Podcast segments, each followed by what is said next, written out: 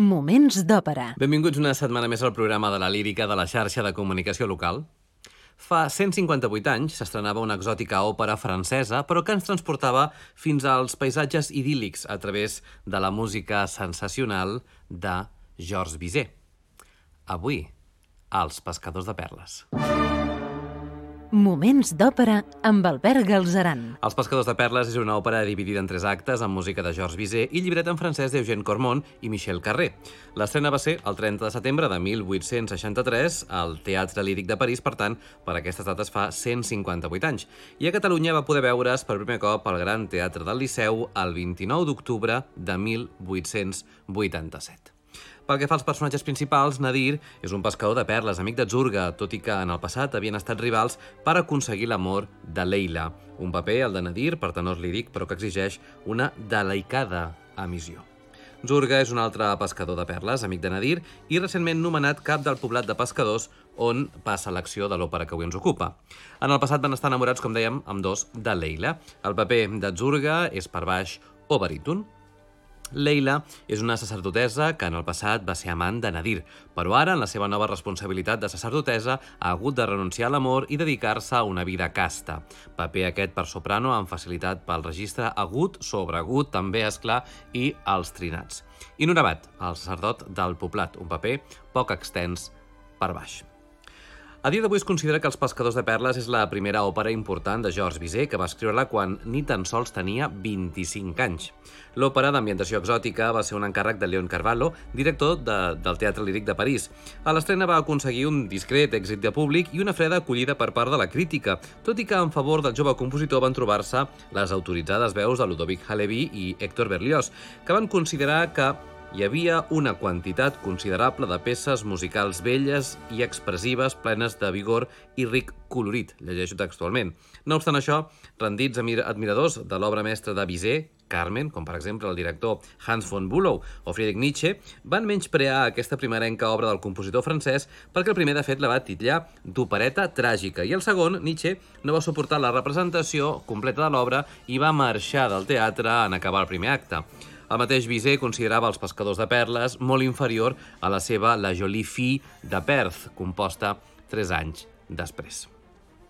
L'estrena dels Pescadors de Perles va ser el mes de setembre de 1863, com dèiem, fa 158 anys, i va mantenir-se als escenaris fins a les darreries de novembre i es van realitzar un total de 18 representacions. I després va desaparèixer dels teatres francesos. El mateix compositor va fer algunes modificacions a la partitura, però mai més va tenir l'oportunitat de tornar a veure l'òpera al damunt de l'escenari.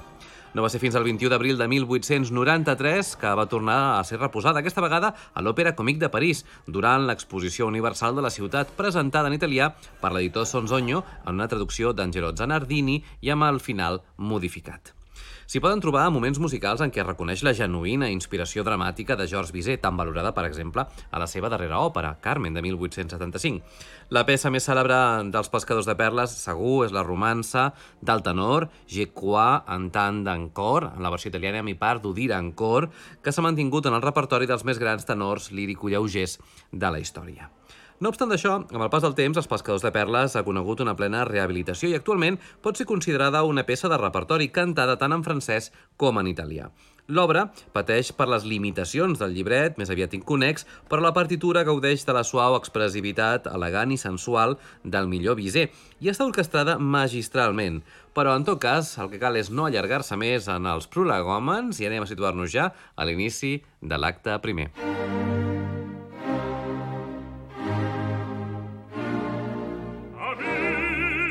Per començar, els pescadors de perles ens hem d'ubicar a la platja de Ceilan, a Sri Lanka. Els pescadors de perles acaben de muntar-hi les seves tendes. Se celebra la festa ritual que precedeix el període de pesca. Els pescadors canten i ballen per allunyar els esperits malvats i després escullen a Zurga com a cap. Nadir, amic de joventut de Zurga, s'afegeix en aquell moment al grup. Tots dos evoquen el record de Leila, sacerdotesa de Candy, de la que amb dos estaven enamorats. Amb l'objectiu de preservar la seva amistat, van fer un vot de renunciar a aquest amor. Vot que, a dia d'avui, decideixen reiterar. Ho canten el tenor Jonas Kaufmann en el paper de Nadir i el baríton Ludovic Tessier com a Zurga. Et toi qu'enfin je revois après de si longs jours, après de si longs mois où nous avons vécu séparés l'un de l'autre, bravement nous réunis, quelle joie est la nôtre.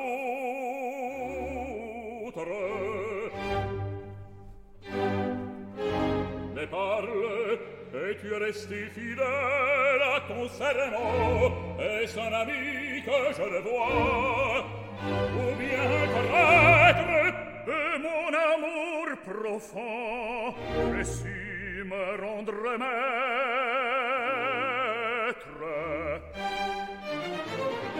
Oublions le passé, faitons ce doux moment, Soyons frères, restons amis, et toute la vie, mon cœur a banni sa folie. Oui, le calme est venu pour toi, mais l'oubli ne viendra jamais. Solitude, Zurga,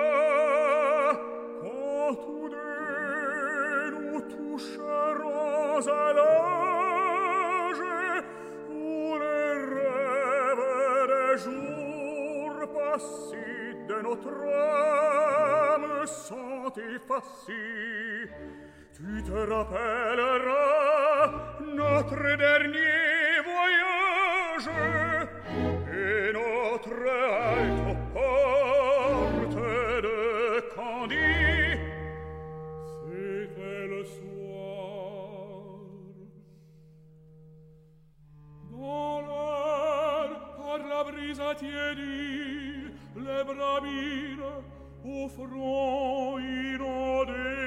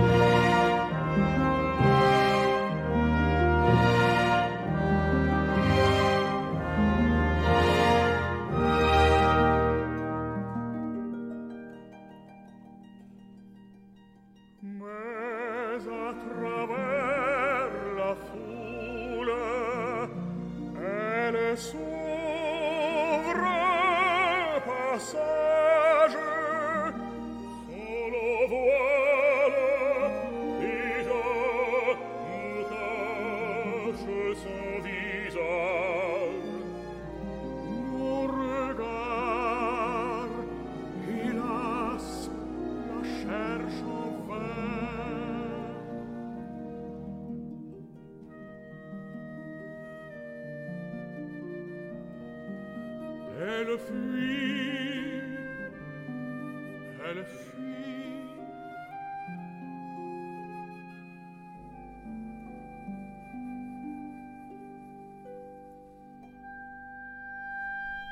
mais dans mon âme soudain que l'étrange odeur elle nouveau me consume ta main repousse ma main ta main repousse ma main et nos cœurs l'amour sans peur et nous change l'ennemi. Non, que rien nous sépare. Oh, rien.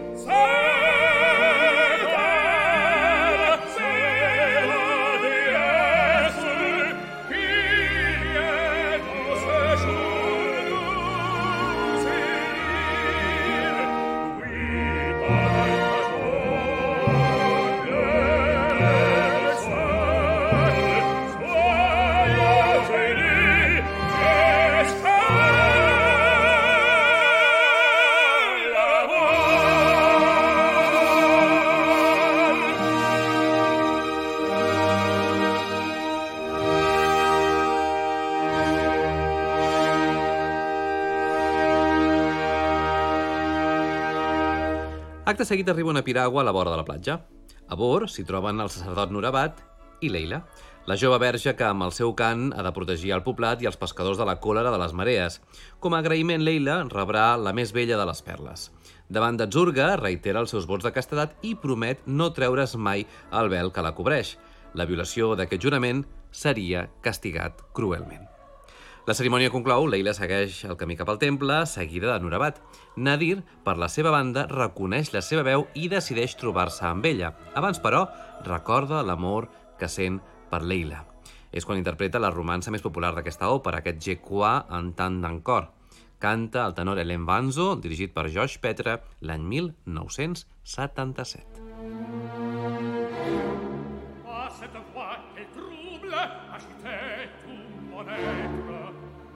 voles far, amate je cru reconnaître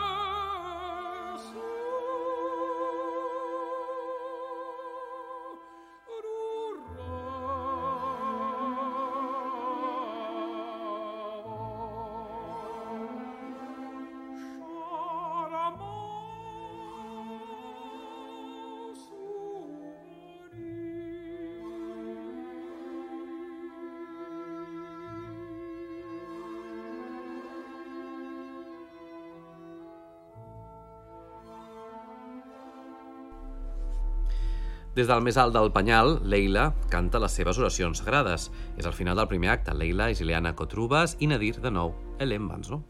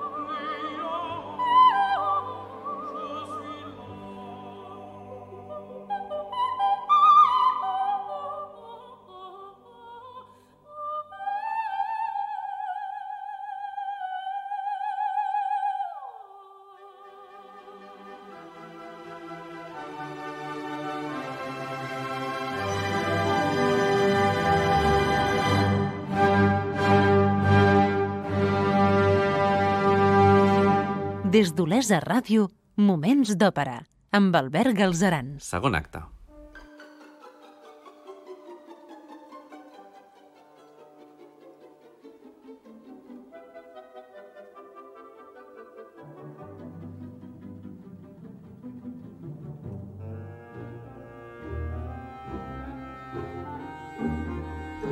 L'inici del segon acte dels pescadors de perles de Visé és de nit, a les ruïnes d'un temple hindú.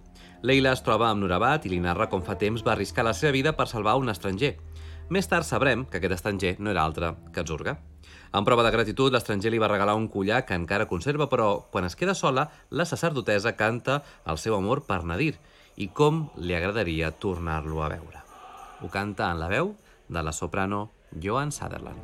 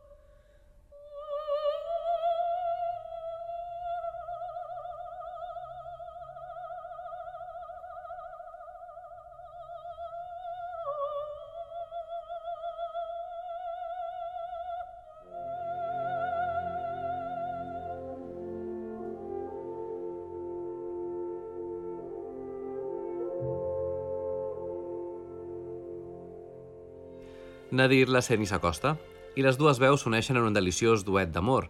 L'interpreten el tenor Rolando Villazón i la soprano Anna Netrebko.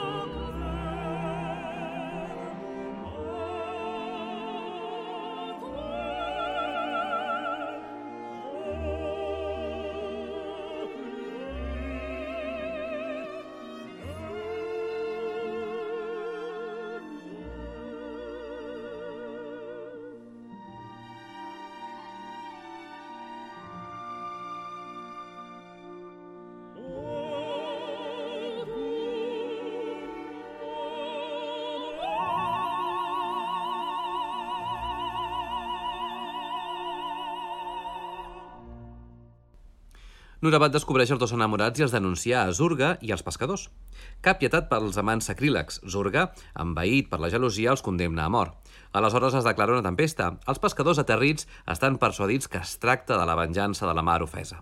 Són Norabat, Leila, Nadir i Zurga, per tant, Roger Soyer, Helena Cotrubas, Ellen Banzo i Guillermo Saravia, tots dirigits per Georges Petre, amb el cor i l'orquestra de l'Òpera de París. On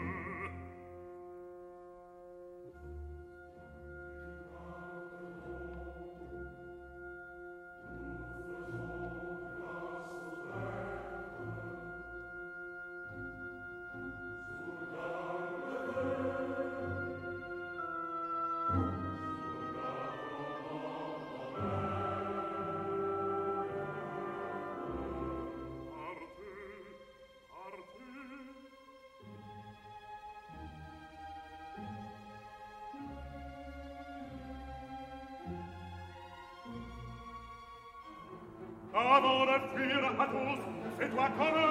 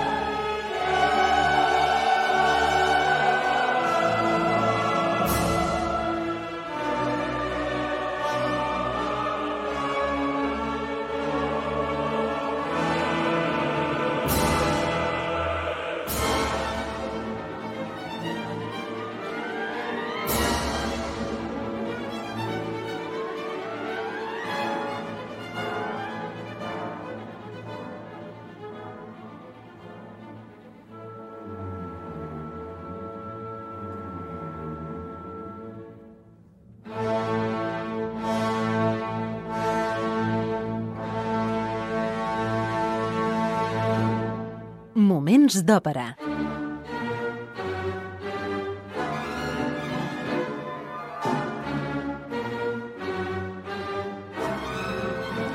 Ens situem a l'inici del tercer darrer acte de l'òpera Els pescadors de perles de Georges Bizet.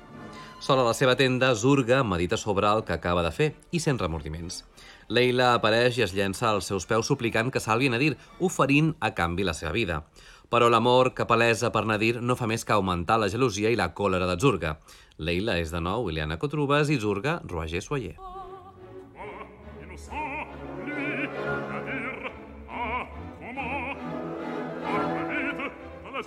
Sacré,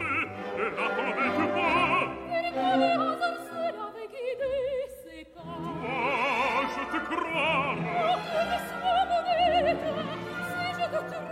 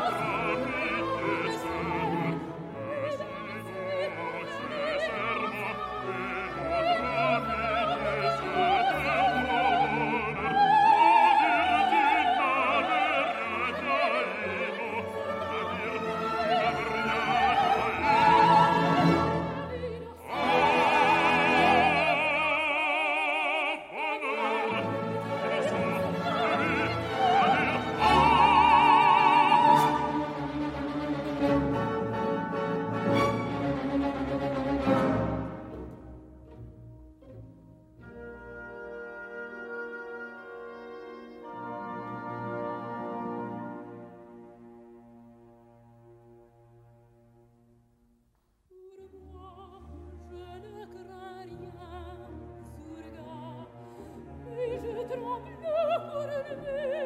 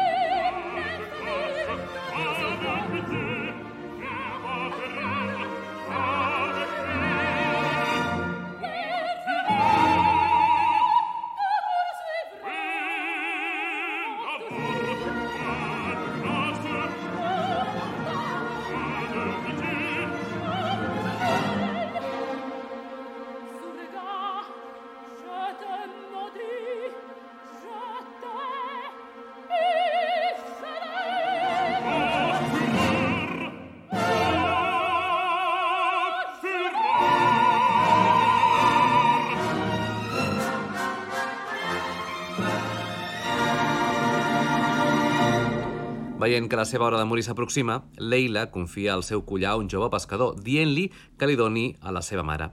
Zurga identifica immediatament la penyora que fa temps va donar a aquella que li va salvar la vida. Agraït, decideix aleshores salvar la vida dels dos enamorats, facilitant-los la fugida. Es prepara l'execució al peu de l'estàtua del déu Brahma. De sobte, una lluentor roja envaeix l'horitzó. Per dispersar els pescadors que esperen l'execució dels traïdors, Zurga ha calat foc al poblat. Ell mateix porta la terrible notícia. El poble es crema. La gentada es dispersa desordenadament i Zurga trenca les cadenes dels condemnats. Quan els allibera, es queda dret al mig de l'incendi contemplant la seva desgràcia, la pèrdua del seu amor i les seves propietats. I aquest és el tràgic final de l'òpera Els pescadors de perles de Georges Bizet, títol que aquesta setmana celebra el seu 158è aniversari. Nosaltres marxem, però tornarem la propera setmana amb més capítols aquí als Moments d'Òpera. Fins aleshores, sapigueu que podeu recuperar tots els nostres programes al web laxarxa.cat barra òpera i que us esperem a arroba Moments d'Òpera a Facebook i Twitter. Gràcies per l'atenció i fins la propera. Moments d'òpera amb Albert Galzeran.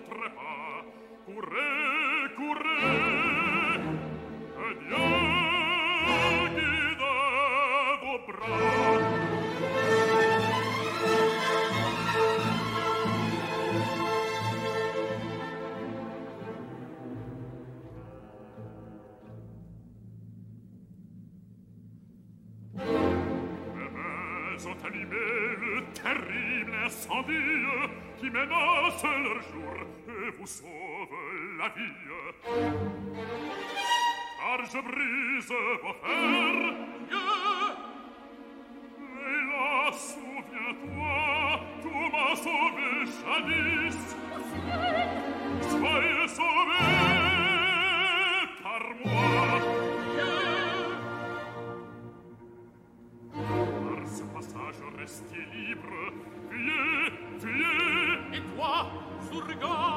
seul seul l'avenir, partez, parte.